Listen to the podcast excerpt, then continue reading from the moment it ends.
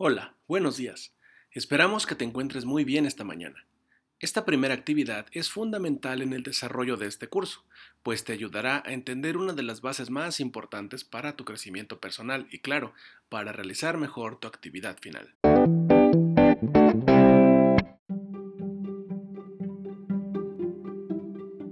¿Quién soy? Saber quiénes somos y hacia dónde queremos ir es una de las bases para encontrar bienestar y lograr la consecución de nuestros proyectos. En ocasiones es necesario hacernos esta pregunta para poder seguir creciendo, pues nos indica si estamos en el camino correcto. La identidad tiene un gran componente emocional y saber quién soy yo también lo tiene. De manera resumida, algunas de las características que debes de considerar respecto a la construcción de la identidad son las siguientes. La identidad se desarrolla en interacción con otros. Esto es, no estamos solos, siempre estamos rodeados por personas. Entonces así desarrollamos nuestro ser. Es una definición socialmente construida del ser, es exactamente lo que estamos definiendo. Como vivimos con otras personas, pues estas otras personas y estas interacciones es la que nos definen socialmente es también un fenómeno subjetivo. Eso quiere decir que lo vemos desde nuestro punto particular y otra persona lo ve desde su propio punto particular y obviamente tiene un fuerte componente emocional. La formación de la identidad implica un proceso de reconocimiento, de valorización de uno mismo y de estas posibilidades para hacer frente a los retos que enfrentamos.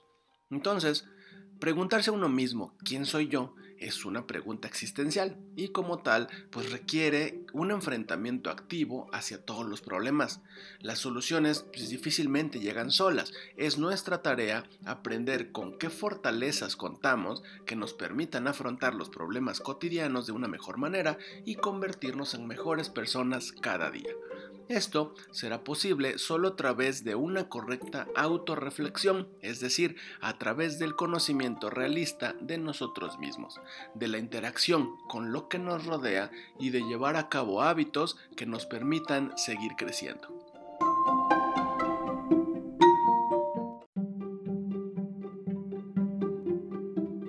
Para conocernos mejor es fundamental considerar lo siguiente. ¿Quién soy? Cuáles son estas características que me definen, o sea, cuáles son mis fortalezas y cuáles son mis debilidades, qué aspectos creo que debería mejorar o qué aspectos me gustaría cambiar.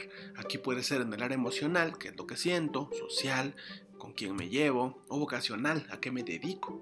Ahora, ¿cuál es mi contexto? ¿En qué ciudad vivo? quiénes son mis amigos, ¿no? dónde estoy ubicado, cuáles son las colonias por las que me muevo, etcétera. ¿Quiénes son mis pilares de apoyo? ¿A quién admiro? ¿Algún empresario? ¿Algún político? ¿Algún amigo? ¿Una persona que, que siento que yo quiero ser así cuando sea grande? ¿Hacia dónde quiero ir? ¿Cómo me gustaría vivir? ¿Me gustaría vivir en esta ciudad? ¿Me gustaría mudarme a una ciudad muy grande como, no sé, Nueva York, París? ¿Qué auto me gustaría tener? ¿Un último modelo o me gustaría seguir caminando? ¿En qué ser humano me quiero convertir? ¿Cuál va a ser mi aporte al mundo?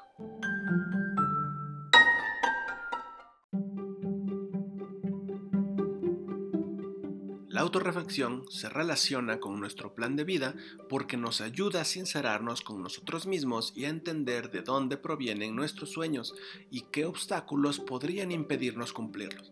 Es importante reflexionar y tomarnos este tiempo para pensar en las cosas que queremos lograr o las que nos gustaría tener, pero siempre tomando en cuenta nuestra historia de vida, pues teniendo claro quiénes somos y en dónde estamos, podemos diseñar un plan de vida que nos permita orientar nuestro camino hacia las metas que queremos cumplir, estando preparados y fortalecidos para enfrentar cualquier adversidad.